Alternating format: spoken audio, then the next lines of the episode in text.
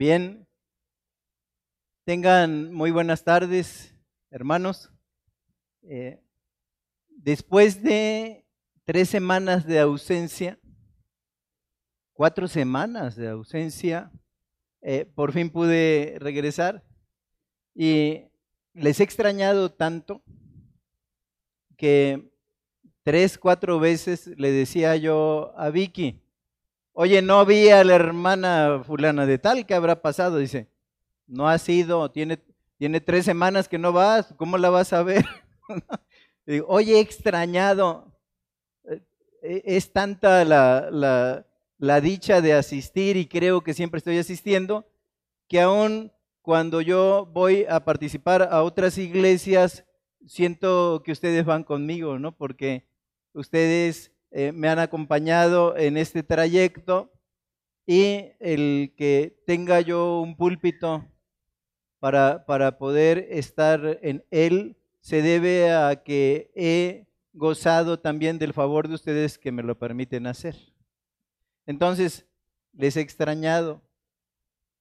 El tema de hoy es un tema que durante tres semanas o cuatro ya he compartido.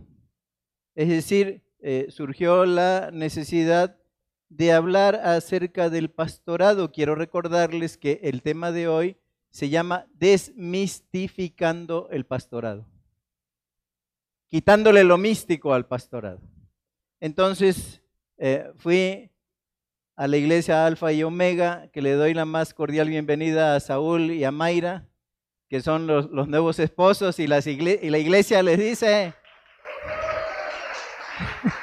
Entonces hablaba eh, Pastor Saúl de, de este tema que me ha costado tanto trabajo compartir, con temor y temblor lo voy a hacer el día de hoy. Es, es, un ciclo de tres conferencias. La compartí en Veracruz la semana pasada, ya con un poquito más de, de paz y ahora me toca compartirla delante de ustedes, así es que eh, yo quiero hacer una pregunta que me parece interesante.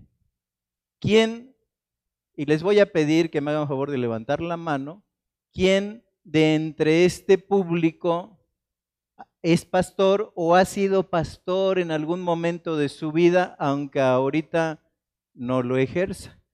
¿Me puede hacer favor de levantar la mano quien ha ejercido el pastorado, aunque no, e, eso es, muy bien, dos, tres, cuatro, acá Claudio no la levanta, cinco, ¿no?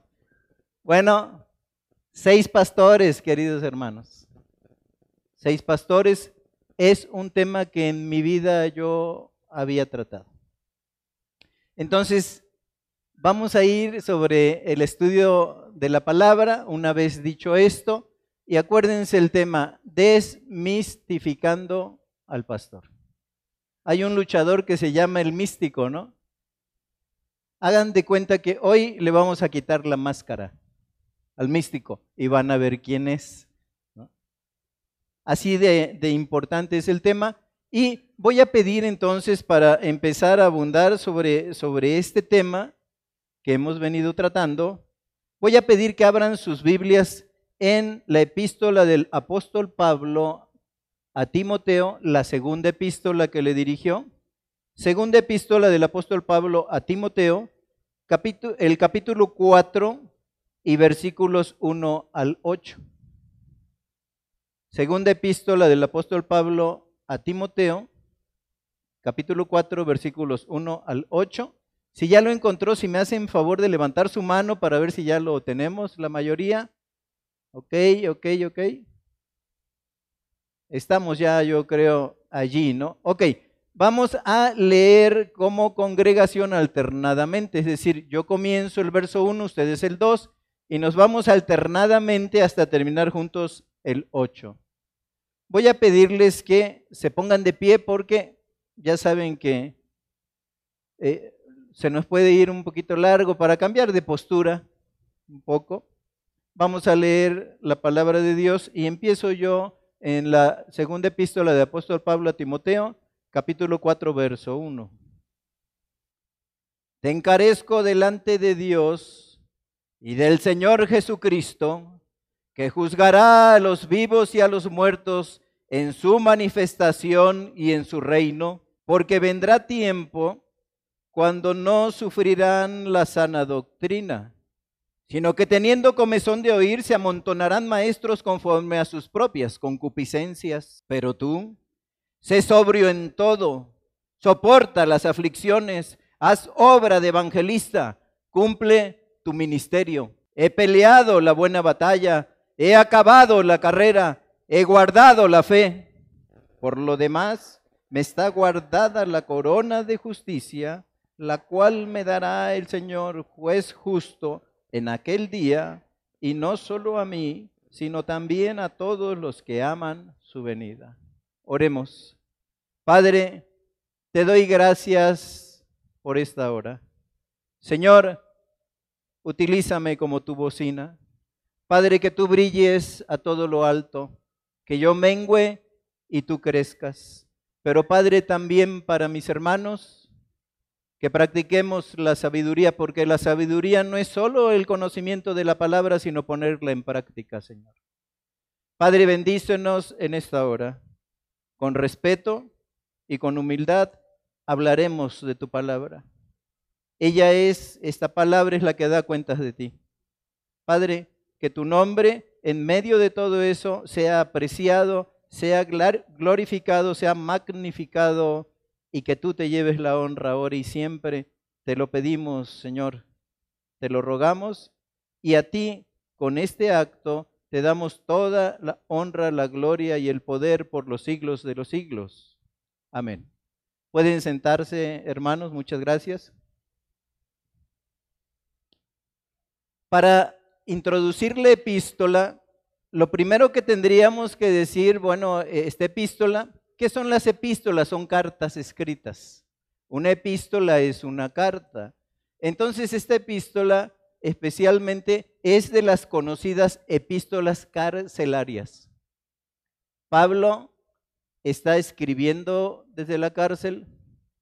Como vemos en esta porción de la escritura, él prácticamente ya había sido prevenido por Dios de que el tiempo de su partida estaba cercano. Porque dice, he peleado la buena batalla, he acabado la carrera. Aquel viejo pastor desde la cárcel estaba dirigiéndose a un cristiano de pura cepa de nombre Timoteo. Porque dice, yo sé de la fe no fingida que hay en ti, que te fue dado primero por tu abuela Loida y luego tu madre Eunice. Es decir, era un niño de la iglesia que ahora en su juventud, sin haberse casado, era el pastor de la iglesia. Y tomando la autoridad que da el saber que partía, ese viejo padre espiritual está diciendo a su hijo amado, Timoteo, te encarezco delante de Dios y del Señor Jesucristo, que juzgará a los vivos y a los muertos en su manifestación y en su reino, y le empieza a dar directrices. Entonces es algo digno de tomar en cuenta. Es decir, vamos a ver a un hombre hablando desde la sombría prisión, quizá teniendo su pie sujeto en el cepo, pero acordándose de su hijo. Y él está diciendo, Timoteo, eres un pastor, eres joven. Timoteo, ninguno tenga en poca tu juventud. Pero quiero hacerte un ruego encarecido. Y le está diciendo, entre otras cosas, básicamente nueve cosas que le da de tarea que tocan el corazón. Porque él le está diciendo a su verdadero hijo en la fe, primera cosa, versículo 2, predica. Segunda, insta a tiempo y fuera de tiempo. Tercera, redarguye cuarta reprende, quinta exhorta. Pero sexta, yendo al versículo 5, pero, pero, Timoteo, tú sé sobrio. Timoteo le habla del lado oscuro del servicio, soporta las aflicciones. Y él va terminando las encomiendas diciéndole, haz obra de evangelista, cumple tu ministerio. Cumple tu ministerio. Que no haya ningún pretexto para que no cumplas tu ministerio. Pero el lado oscuro del servicio no le está diciendo, Timoteo, si lo haces bien, puedes tener aflicciones. Timoteo, si lo haces mal, puedes tener aflicciones. Timoteo, si estás en, un camino de una medianía como pastor, puedes tener aflicciones. Lo que le está diciendo en ese sentido es la enorme verdad. No te estoy diciendo que las que vas a tener, te estoy diciendo soportalas. Porque las aflicciones, Timoteo, como pastor, van a llegar a tu vida. El lado oscuro del servicio. Y él está diciendo también a este joven Timoteo, oye Timoteo, versículo 2, predica, insta, redarguye, reprende, exhorta. Y el verso 3, una enorme realidad actual, dice, porque vendrá tiempo cuando no sufrirán la sana doctrina, sino que teniendo comezón de oír se amontonarán maestros conforme a sus propias concupiscencias. Es decir, Timoteo, con todo y lo que tienes que soportar, va a haber gente que ni te va a querer escuchar en lo que le digas. No la van a sufrir. Cuando tú les abras la doctrina, van a decir, bueno, eso yo ya me lo sé. ¿O a qué me viene a mí a decir esto, no? Si usted, pastor, es esto y esto y esto. No la sufrirán, ni siquiera considerarán el escuchar como para poder discutir lo que está teniendo acción sobre su vida de sana doctrina, porque no la querrán oír de cualquier manera. Entonces, haz nueve cosas, soporta aflicciones. Ah, de las ovejas te digo, va a llegar el tiempo que no van a sufrir la sana doctrina. Y entonces nosotros vamos viendo la pluma de Pablo, el viejo Pablo, y como si fuera un corolario, quiero decirte, Timoteo, si lo haces bien, el premio y la corona no van a ser para ahora. Porque al despedirse de la sección que hemos leído el día de hoy, el verso 8 dice, por lo demás, dice, vas a hacer todo esto, vas a sufrir. Pero por lo demás, Timoteo, tú como yo, dice el verso 8, me está guardada la corona de justicia, la cual me dará el Señor juez justo en aquel día. No te llevarás el premio ahora. Será un día glorioso, querido pastor, que cuando aparezca el príncipe de las pastores, él te dará el premio y la corona.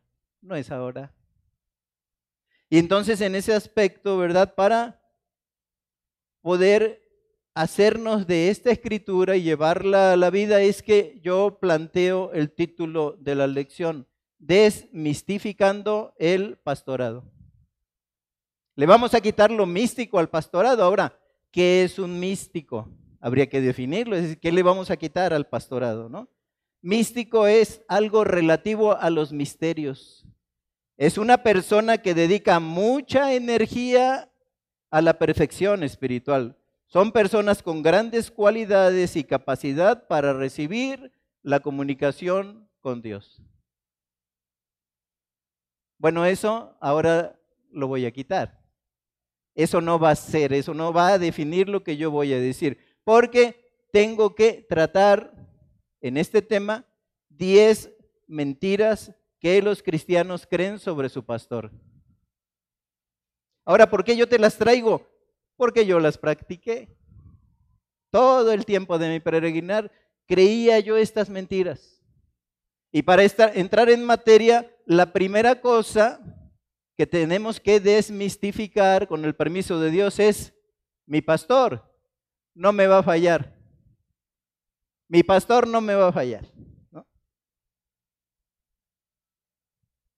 La desmistificación que hago es, tu pastor te va a fallar. Si tú me lo dijeras, dámelo por escrito, te lo doy por escrito.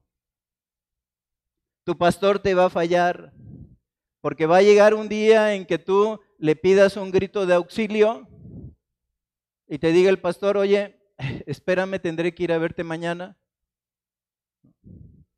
O llegará un momento en que él, como está ahí delante de toda la congregación, te vea y no se despida de ti. Y tú digas, no, se despidió así de mí el pastor, así con las puras puntitas. ¿Dónde se ha visto eso?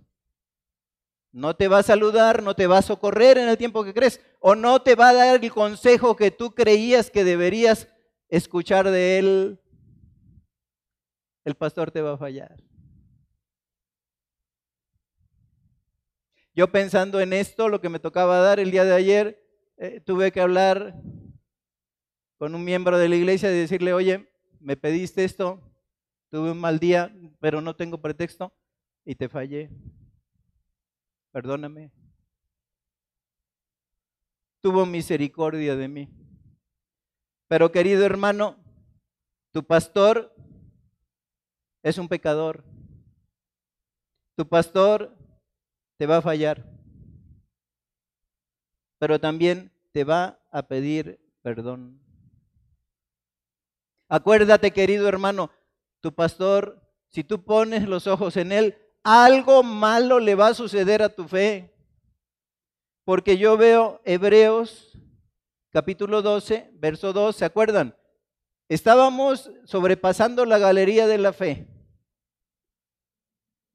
Y viendo esa galería de la fe, vemos a los grandes hombres de Dios que por la fe conquistaron reinos, taparon bocas de leones, apagaron fuegos impetuosos. Y luego eso lo lleva al, escritor de Hebreos en el capítulo 12, verso 1, dice, nosotros también, teniendo en derredor nuestro tan grande nube de testigos, despojémonos de todo peso y del pecado que nos asedia y corramos con paciencia la carrera que tenemos por delante Tú al asistir a la congregación estás corriendo la carrera junto con tu familia en la fe. Pero dice, hey, puestos los ojos en Jesús, el autor y consumador de la fe. Si pones tus ojos en el pastor, prepárate. Algo te va a suceder, es que el pastor es igual que nosotros, los congregantes. Es igualito, tiene luchas también, tiene momentos de debilidad, tiene momentos en los cuales se equivoca y es tal y como somos nosotros. Entonces la primera cosa que quiero desmistificar es, oye, el pastor no me va a fallar, te va a fallar, te lo garantizo. ¿Por qué? Porque no puedes poner tus ojos en él. Miren los grandes escándalos que hay a nivel mundial por pastores teleevangelistas que caen, uno tras otro. Es que se supone que no. porque no? Es igual de pecador que todos. Entonces, primera cosa, no me va a fallar. El pastor te va a fallar. Segunda cosa, esto es muy común. El pastor no se cansa. El pastor no se cansa. Te recuerdo lo, lo, escrito. Oye, Timoteo, tú que eres pastor, verso 2, predica, insta, redarguye, reprende, exhorta. Sé sobrio, soporta aflicciones, haz obra de evangelista, cumple tu ministerio. Nada más con esto se tiene con la encomienda. Se va a cansar, el pastor se cansa, se sabe que los que se dedican 100% al pastorado, que hacen única y exclusivamente eso, trabaja 12 horas de 6 a 7 días de la semana. Cuando se dice 12 horas, a ver, dime, díganme quién, levanten la mano, quién trabaja 12 horas en tu trabajo de 7 días a la semana. Y van a levantar la mano y digo, ¿andas cansado? No. No, entonces el pastor tampoco se cansa. Pero además, el trabajo secular que tiene sus problemas, lo que enfrenta el pastor en su trabajo es, en ese sentido, él hacer el desgaste físico, pero el que más cansa, hacer el desgaste espiritual. Es decir, es tu trabajo si trabajas 12 horas más, acomodar lo espiritual a lo espiritual, como dice la escritura. doblemente cansado. Y ahora, y si tenemos pastores bivocacionales, es decir, que la iglesia no los puede sostener, y entonces tienen que trabajar, ¿te imaginas? ¿Te imaginas? Que tienen trabajos demandantes. La iglesia es demandante. Es muy demandante la iglesia para el pastor. ¿Te imaginas pastores vivos cuánto tiempo le emplean? Pero además el pastor no se cansa. Bueno, el pastor tiene que trabajar con ovejas lastimadas, con ovejas problemáticas. Versículo 3, llegará tiempo que no soportarán la sana doctrina. Con, e, con esas ovejas el pastor tiene que trabajar con ovejas mordelonas. A veces las ovejas muerden al pastor con ovejas que se meten en peligros, que se pierden en los valles. Y el pastor también, cualquier iglesia, se tiene que enfrentar a lobos rapaces. Miren lo que dice el libro de los Hechos. En su capítulo 20, versículos 29 al 31. Y es un consejo pastoral, es una realidad. Dice Hechos 20, ahí yo creo que lo vamos a pasar de los versos 28 al 31, perdón, verso 28 al 31. Dice la escritura, por tanto, mirad por ustedes, mirad por ustedes y por todo el rebaño que el Espíritu Santo os ha puesto por obispos. Obispos, epi quiere decir sobre y episcopeo observar. O sea, Mire, miren, mira por ti mismo, primer lugar. Cuídate tú mismo. Cuida la sana doctrina. Cuida tu persona. Sé ejemplo. En palabra, en amor. Delante de la grey. Pero, por tanto, mirad por vosotros mismos y por todo el rebaño que el Espíritu Santo os ha puesto por obispos para apacentar la iglesia del Señor, la cual él ganó por su propia sangre. Porque yo sé que después de mi partida entrarán en medio de vosotros lobos rapaces que no perdonarán el rebaño. Y de vosotros mismos se levantarán hombres que hablen cosas perversas para arrastrar tras sí a los discípulos. Por tanto, velad, acordándoos que por tres años de noche y de día no he cesado de amonestar con lágrimas a cada uno. ¿Sabes cuando los pastores se enfrentan a las divisiones y se levantan hombres que nosotros, eh, la iglesia misma ve como un hermano en la fe, como una oveja, y empieza a atacar el rebaño, ¿no? Las lágrimas que se provocan, el dolor que se causa, la división que se viene encima. Son lobos rapaces que no perdonan, hermano. No perdonan a las almas nuevas no perdonan a, las almas que son delicadas en el accionar. Lobos rapaces. Eso, después de buscar a la perdida, a la perniquebrada, después de, ir por los valles a buscar ¿no? lo, lo que se ha perdido en la visitación, todavía el pastor enfrenta a lobos rapaces. Pero además aún con esto entrena a otros, pero además es hermano, es esposo, es hijo, es amigo, es siervo y a veces es hasta chofer. A mí mis pastores luego me acompañan y me manejan y, y cómo les agradezco. Le digo, no, no sabes el favor que me haces de acompañarme, pastor. Me enfermé a la noche, ¿no? Ah, pues ahí va el, Uber del pastor, ¿no? Ahí va para verte. Ahí va para llevarte. Ahí va para animarte. Acaba de morir un familiar. Ahí está para ti. A cualquier hora. Si cualquiera de la iglesia no va, no pasa nada, ¿no? Pero si no va el pastor.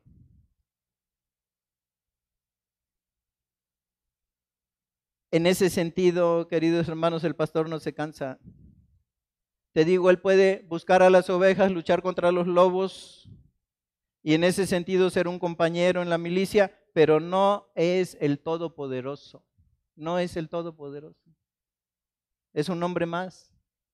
Se cansa físicamente, se angustia emocionalmente, se seca espiritualmente. Queridos hermanos, un pastor necesita descanso. El pastor se cansa.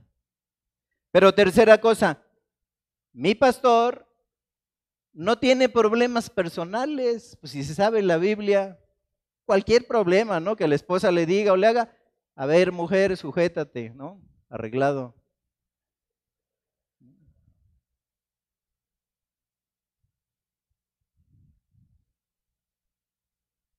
Va a tener lucha encarnizada contra el pecado. Miren lo que es un pastor. Lucha contra el mismo, lucha con los de alrededor y lucha con la iglesia.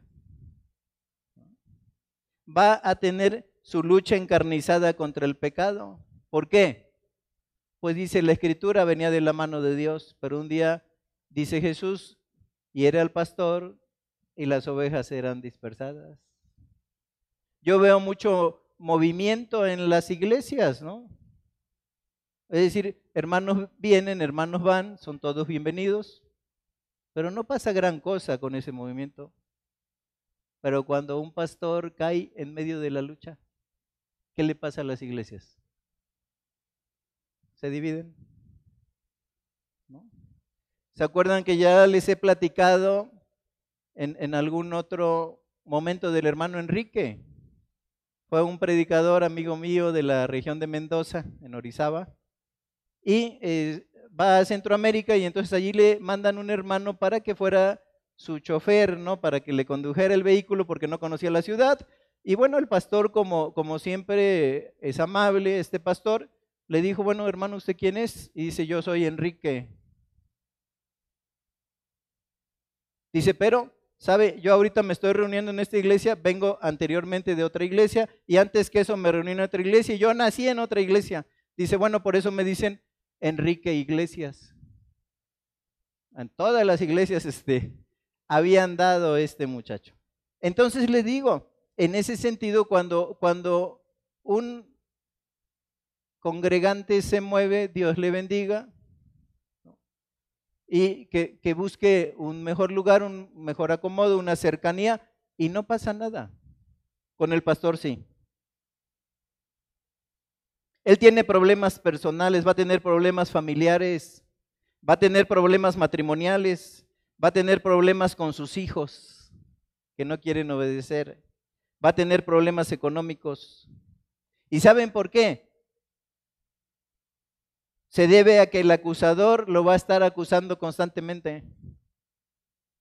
O sea, vimos a Job en la mañana, ¿no? Señor diciendo, ¿has considerado a mi siervo? Ese mismo que acusó a Job va a ir a decir, ¿ya viste lo que anda haciendo tu pastor? Dice que es pastor. Tiene muy focalizados los ataques en la vida del pastor. Pero si bien el pastor no me va a fallar, te va a fallar, el pastor no se cansa, se cansa, el pastor no tiene problemas personales. Cuarto lugar, el pastor no tiene preocupaciones. No tiene preocupaciones. Él no se preocupa como yo, que voy comenzando, soy nuevo, ¿no? Y en este sentido no me sé toda la escritura como él. Pero dice Lucas 2.8 un enorme pasaje que habla del pastorado y el nacimiento y la encarnación del Señor Jesús había hecho cercana a la tierra. Y dice Lucas 2.8, había pastores en la misma región que velaban y guardaban las vigilias de la noche sobre su rebaño. ¿Saben cuántas vigilias de la noche vive tu pastor? Tu pastor, aunque no lo quieras creer, padece insomnios. Y más que la regla general. La angustia invade su corazón ante los problemas porque vive en la carne. Vive en la carne. Le preocupa no leer lo suficiente la Biblia, le preocupa no tener suficiente tiempo para orar, le, le, preocupa no dar tiempo al hogar, no darle el suficiente tiempo a la iglesia, no darle tiempo al evangelismo y ahí. ¿Tu pastor tiene preocupaciones? Y como digo, bueno, un gran hombre de Dios que no tenemos comparación, el apóstol Pablo, con él, nos dice en 2 Corintios 11, 28, bueno, él estaba contando, he padecido naufragios. Los judíos que son piadosos, la ley marcaba que cuando me han castigado me dieran 40 latigazos, pero como eran piadosos me daban 40 menos uno. Entonces de los 40 que tenía yo que sufrir me daban 39. ¿no? De los judíos he padecido persecución. He padecido persecución de los extraños, he padecido persecución de los de mi nación, he estado en peligro de ríos, en peligro de montes. Una vez se me dio por muerto. Dice Pablo, pero, pero tiene suficiente. Y nos dice en 2 Corintios 11, 20, con todo esto que nos cuenta, ¿eh? 2 Corintios 11, 28, y además de otras cosas, lo que sobre mí se agolpa cada día, la preocupación por todas las iglesias. Él ya tenía, Dios le daba suficiente. Y si con todo esto, dice, pero no viene a mí así como algo, ah, pues también el conflicto de la iglesia, la preocupación de la iglesia, los falsos maestros en la iglesia, la, doctrina no sana en la iglesia. No, decía, eso viene a mí y me golpea, dice, se agolpa. Oye, Pablo, ¿cuándo? día a día. Con todo esto, dice, con todo esto que he pasado, dice, aún más, y además de otras cosas, lo que sobre mí se agolpa cada día, la preocupación por la iglesia. Entonces sí, el pastor, como todo hombre de Dios, tiene preocupaciones, comúnmente más de las que debería tener. Ahora, ahora separaron las malas noticias, pero hará cosa de dos años, me acuerdo que así leía yo, murió un pastor, 38 años, ¿no? Estaba orando. Murió otro pastor, ¿no? Estaba en la iglesia ahí, le dio, se estaban muriendo los pastores de ataques al corazón.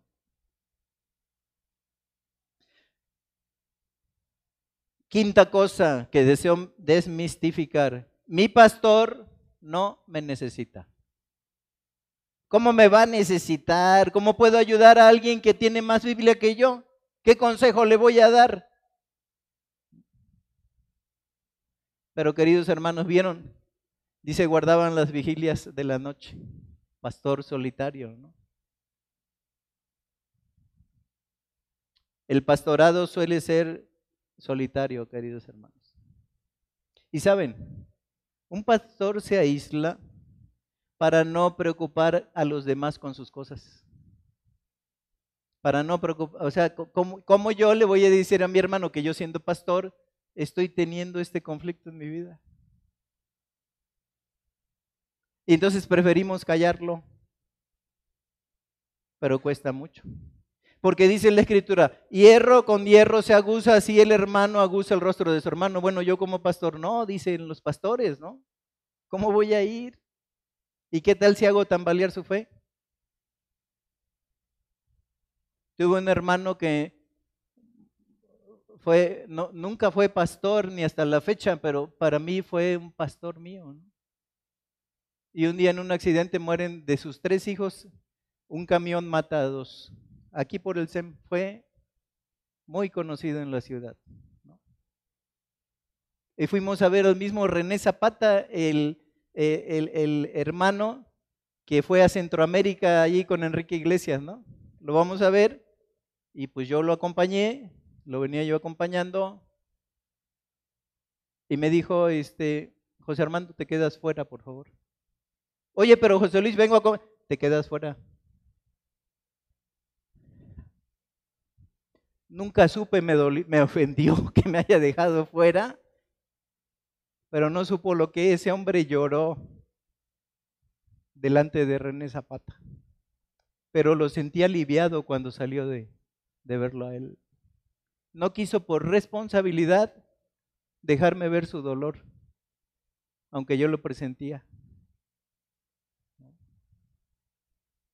Entonces, el ministerio suele ser solitario, pero un pastor también necesita un amigo, porque la misma palabra que es para ti es para el pastor. Y dice Proverbios 17, 22, en todo tiempo ama el amigo y es como un hermano en tiempo de angustia. Qué bueno resulta para el pastor tener alguien en quien confiar. En todo tiempo ama el amigo.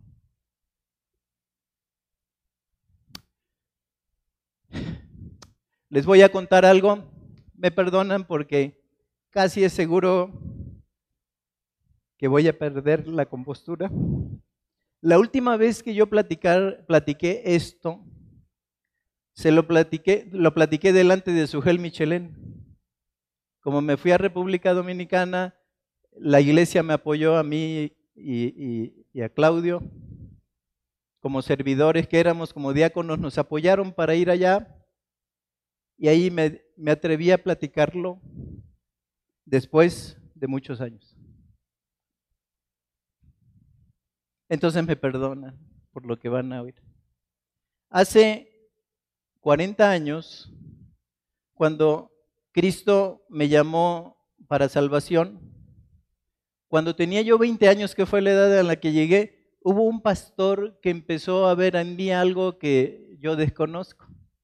Y ese pastor me dio un lugar en el púlpito cuando tenía yo 20 años, hermanos.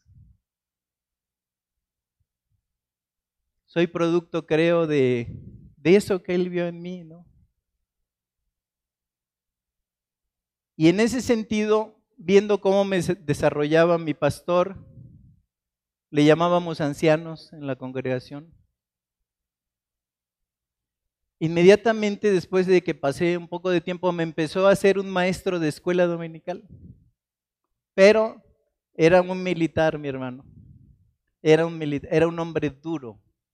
No dejaba ningún doblez hecho. ¿no? A ver, oye José Armando, predicaste así, ¿qué te pasó? Porque es que eso no va así. Oye, José Armando, yo estoy viendo como que tú tienes tu carácter, este tienes que arreglar eso. Y me iba marcando y marcando y marcando. Y por mi edad empecé a estar resentido. Decías que es un hombre duro. Pero no hacía nada conmigo que no se aplicara en él. ¿eh? Eso sí, se los confieso. Pero era un hombre duro. Empecé a resentirme. Él me marcaba el pecado y yo luego no quería, ¿no? El error, la desviación, puntualmente.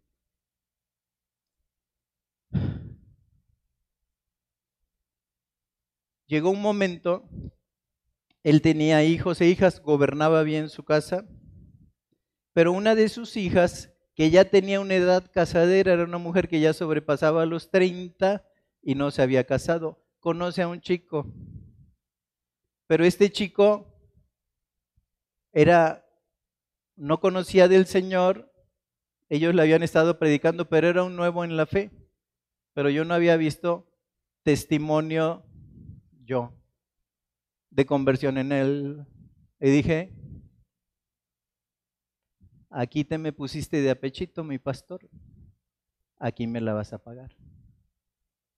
Y vivir en mano, agarraba yo no os unáis en yugo desigual con los infieles, pastor. Que gobierne bien su casa, pastor. ¿Qué está pasando con tu hija?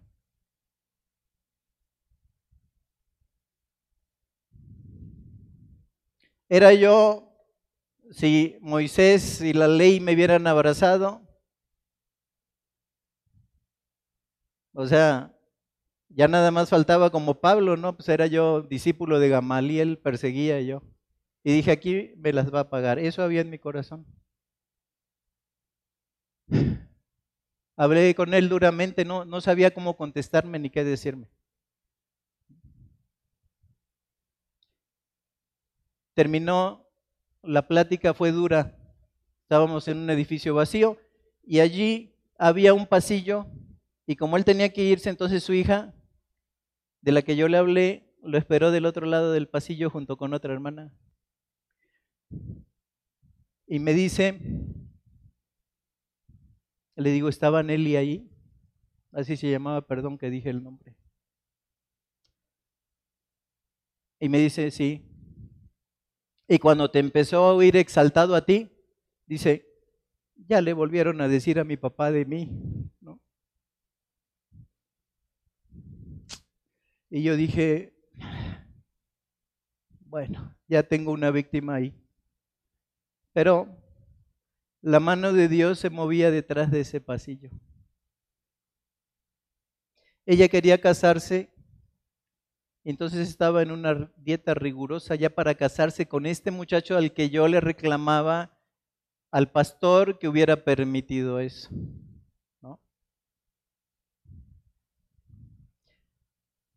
Para el martes avisaron que se había puesto mal ella, la hija del pastor, y que estaba en el hospital.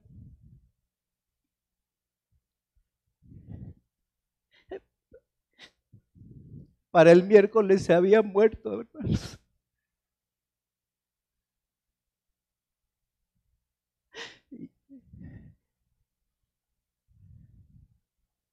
Este pastor necesitaba un amigo. Necesitaba que yo orara por él.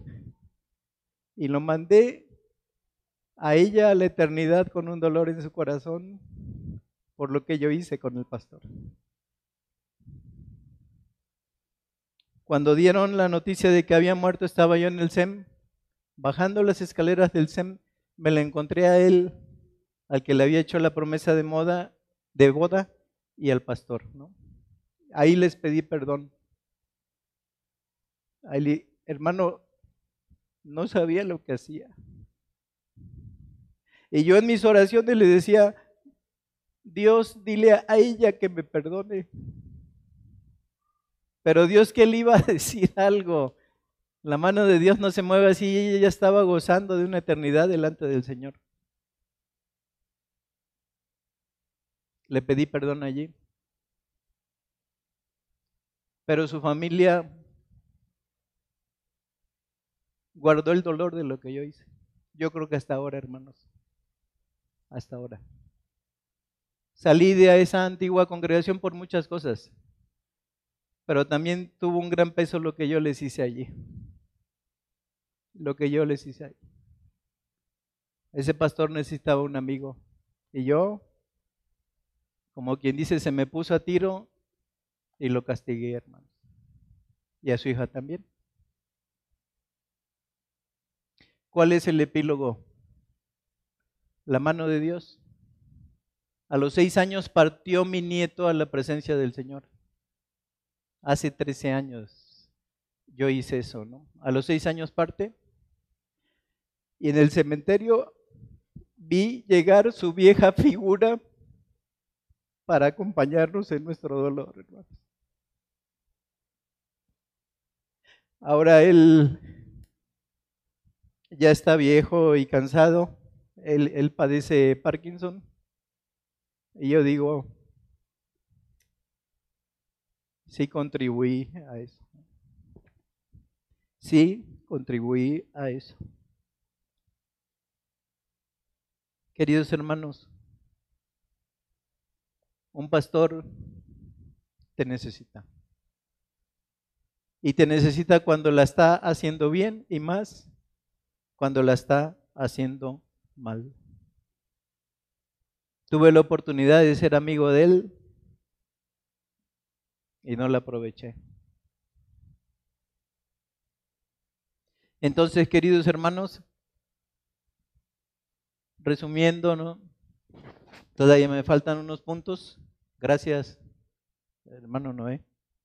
El pastor no me va a fallar. El pastor no se cansa. El pastor no tiene problemas personales. El pastor no tiene preocupaciones. Mi pastor no me necesita. Pero punto 6, él tiene una relación perfecta con Dios. Es el pastor. Tiene, dicen los políticos, derecho de picaporte este pastor. No, pues que no se le ofrecerá. Va con el, el, el Todopoderoso y se lo resuelve. Él tiene una relación perfecta con Dios. Romanos 3:4 dice, sea Dios veraz y todo hombre mentiroso. O sea, dice todo hombre, todo hombre, sea un, congregante común, ¿no? sea alguien que está en el servicio, sea alguien que está en el, en el, en el ministerio de alabanza, sea un pastor. Todo hombre es mentiroso. En ese sentido, el pastor sí tiene una buena, una buena relación con Dios, pero está lejos de ser perfecta. Llora mucho por cómo le falla a Dios. Llora mucho y seguido por sus fallas. Por sus fallas. Punto número siete. Él siempre está feliz. Él siempre, el pastor siempre está feliz. ¿no? Y más que ve uno en la escritura, estad siempre gozosos, orad sin cesar, dad gracias en todo, porque esta es la voluntad de pues, Él ha de aplicar, Él está siempre feliz. Queridos hermanos, ni siquiera Dios está siempre feliz. Porque dice un salmo que Dios está airado contra el impío todos los días. No falta un solo día, dice el salmista, en que Dios deje de estar airado contra el impío. Y miren Juan 11:35, qué hermoso es ver esta manifestación. Juan 11:35, Jesús lloró. Jesús lloró, ¿no? Porque había sido llamado, ¿no? Como el, el divino pastor para que fuera a ver a sus amigos labriegos de Betania María, Marta, Lázaro, y él llega tarde. Por eso digo que te va a fallar el pastor. Él llega tarde y dice, si tú hubieras estado, Lázaro no hubiera muerto. Esto se dio para que el nombre de Dios sea glorificado. Lázaro va a resucitar. Sí, claro, pastor, va a resucitar en el día postrero. ¿No? Y entonces dice, Jesús inclinó su rostro y lloró por la enorme carga que el pecado había impuesto a su creación. Porque el pecado entró al mundo por un hombre y así la muerte. Entonces, amigo, de no haber mediado el pecado no habría muerto, porque la paga del pecado es muerte. Jesús lloró, hermano. Y se acuerdan en Getsemaní, dice, su sudor era grande, eran como grandes gotas de sangre el Todopoderoso, tenía un tal sufrimiento que allí en la noche oscura del Getsemaní, cuando él había dicho, si es posible, pase de mí esta copa, pero no se haga tu, mi voluntad, sino la tuya, tuvo tal nivel de sufrimiento que se abrieron sus poros, la sangre empezó a extravasarse, salirse de sus arterias y entonces sudaba sangre.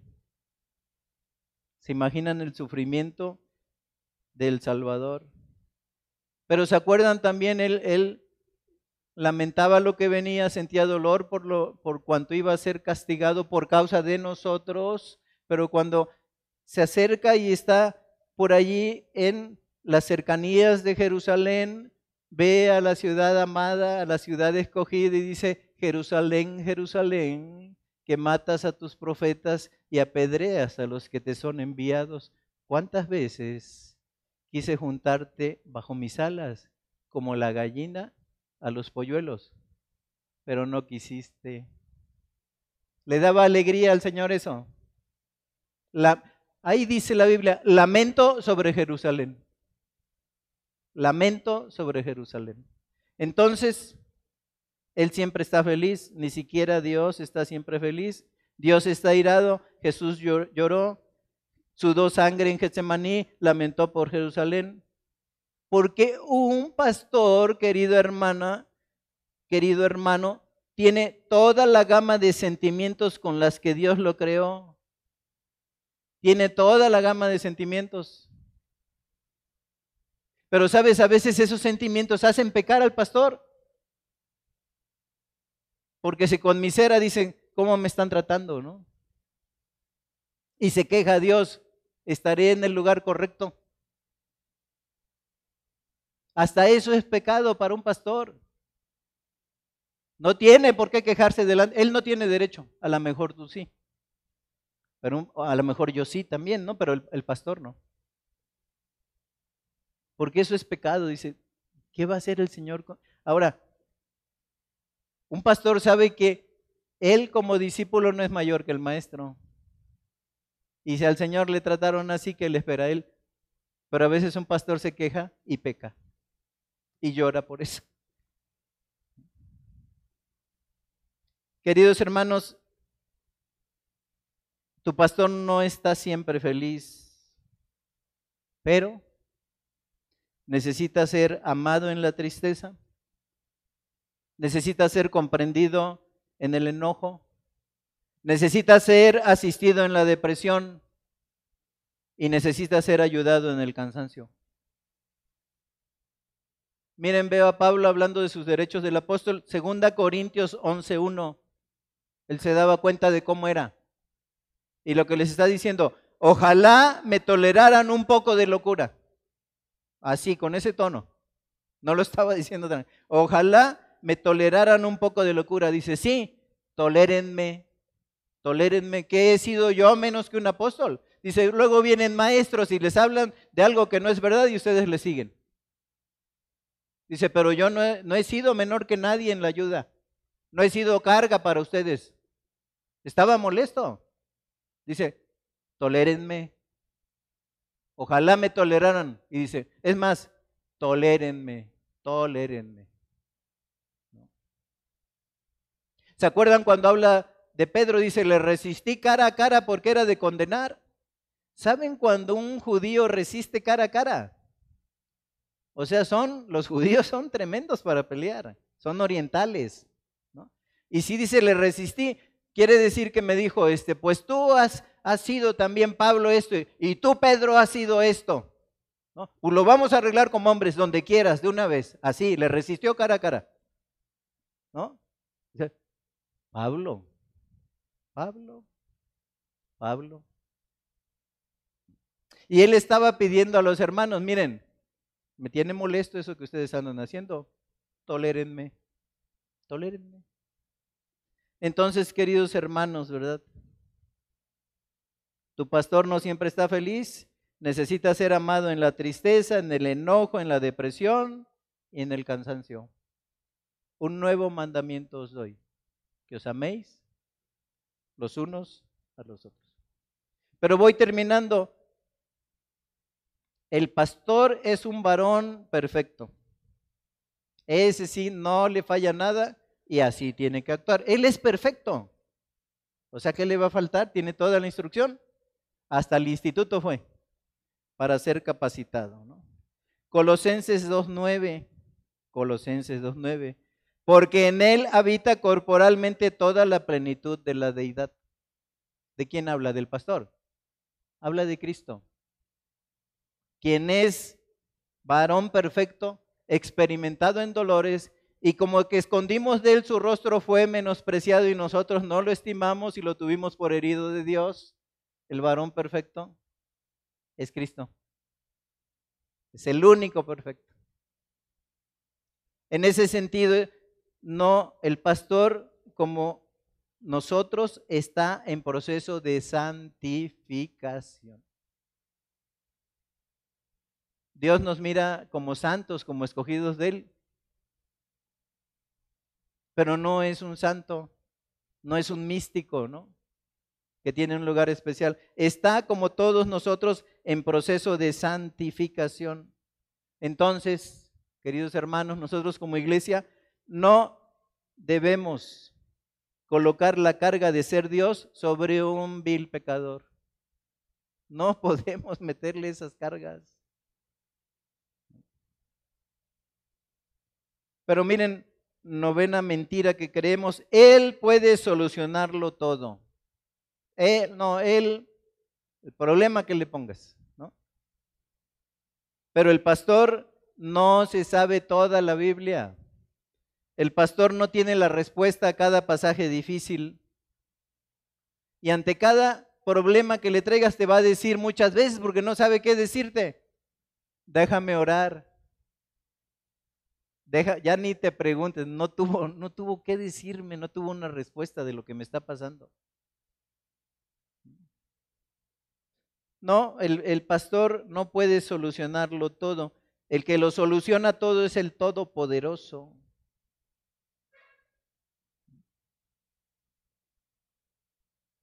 Y punto número 10, miren, ya vimos, no me va a fallar, no se cansa, no tiene problemas personales, no tiene preocupaciones, mi pastor no me necesita, él tiene una relación perfecta con Dios, él está siempre feliz, él es un varón perfecto. Nueve, él puede solucionarlo todo, pero punto número diez, el pastor dio nueve encomiendas, Pablo a Timoteo. Nueve encomiendas.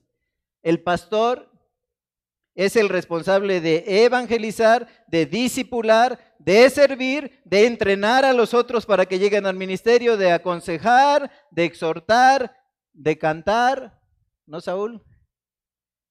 De cantar, de organizar las reuniones, de visitar, etcétera. Él es el responsable. Si la iglesia marcha mal, es por él. ¿Tenemos un mal pastor? Y todavía nos dicen, ¿se acuerdan un dicho popular? O todavía dicen, hijo de pastor lo peor. Entonces los pastores se pusieron listos y dijeron, hijo de congregante ni quien lo aguante. Ahí se emparejaron, ¿no? Pero les digo, tiene que evangelizar, tiene que disipular, tiene que servir, tiene que entrenar, tiene que aconsejar, tiene que exhortar, tiene que cantar, organizar las reuniones y visitar a toda la iglesia. Queridos hermanos, el pastor no es el cuerpo de Cristo. No es el cuerpo de Cristo. ¿Sabe tu pastor que tiene una cabeza de oro, verdad? Una cabeza muy apreciable que es Cristo, pero está en un cuerpo que no es perfecto. En el cuerpo de la iglesia. ¿Por qué? Porque en el cuerpo de la iglesia saben que hay, saben los miembros, cada miembro que compone ese cuerpo es un pecador más. Así es que el pastor no es el cuerpo de Cristo. No es tu pastor, no es el único responsable de cumplir la voluntad de Dios en la tierra. ¿no? Y hasta llegamos, todos pueden fallar, pero el pastor no puede fallar. ¿Cómo? El pastor tiene que hacer, el pastor tiene que ir, el responsable es el pastor. Efesios 4, 11 al 13, miren lo que nos dice la escritura.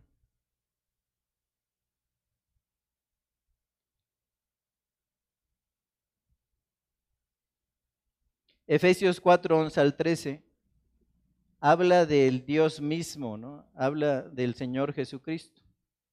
Habla del Espíritu Santo. 4:11 y él mismo constituyó a unos apóstoles, a otros profetas, a otros evangelistas, a otros pastores, no están en el primer lugar, y maestros, dice, a fin de perfeccionar a los santos para la obra del ministerio, para la edificación del cuerpo de Cristo, hasta que todos lleguemos a la unidad de la fe y del conocimiento del Hijo de Dios, a un varón perfecto a la medida de la estatura de la plenitud de Cristo.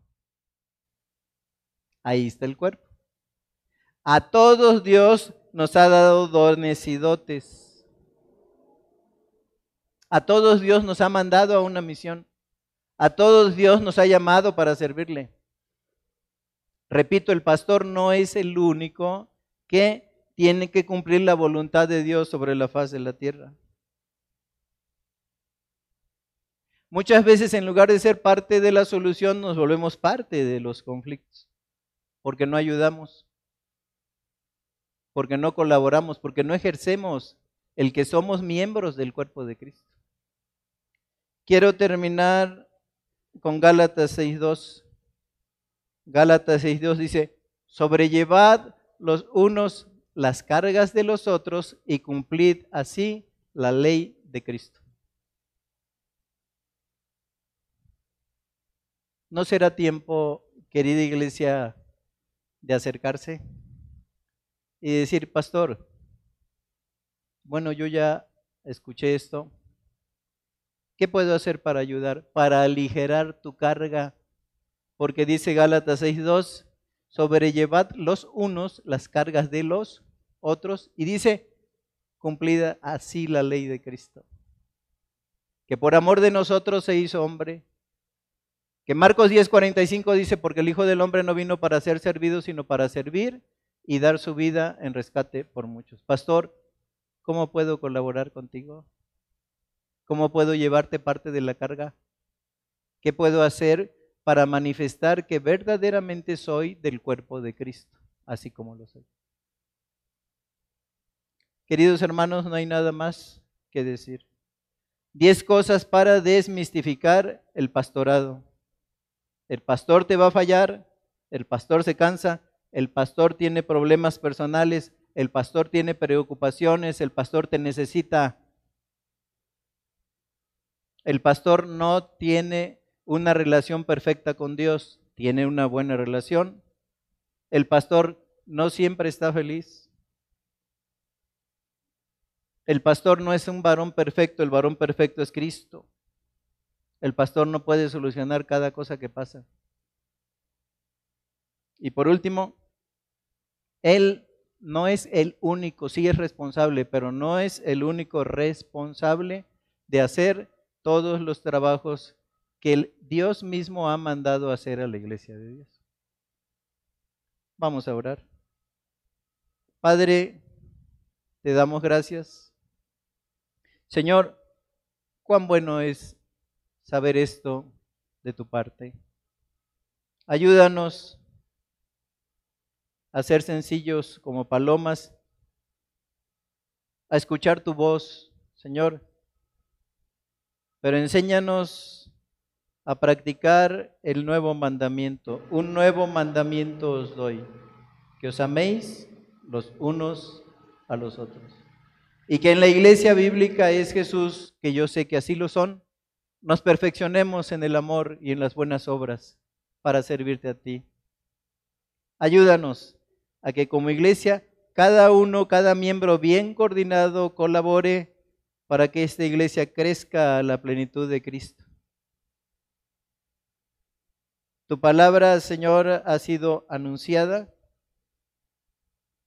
Y en ese sentido, Señor, la demanda puesta de parte de tu palabra está allí lista. Por lo cual, a esta iglesia, ayúdala a llevar esto al corazón y a la práctica y Señor, que tomado de tu mano para la iglesia bíblica es Jesús, venga un tiempo de refrigerio. Te lo pido en el nombre de nuestro Señor y Salvador Jesucristo. Amén. Buenas tardes, hermanos.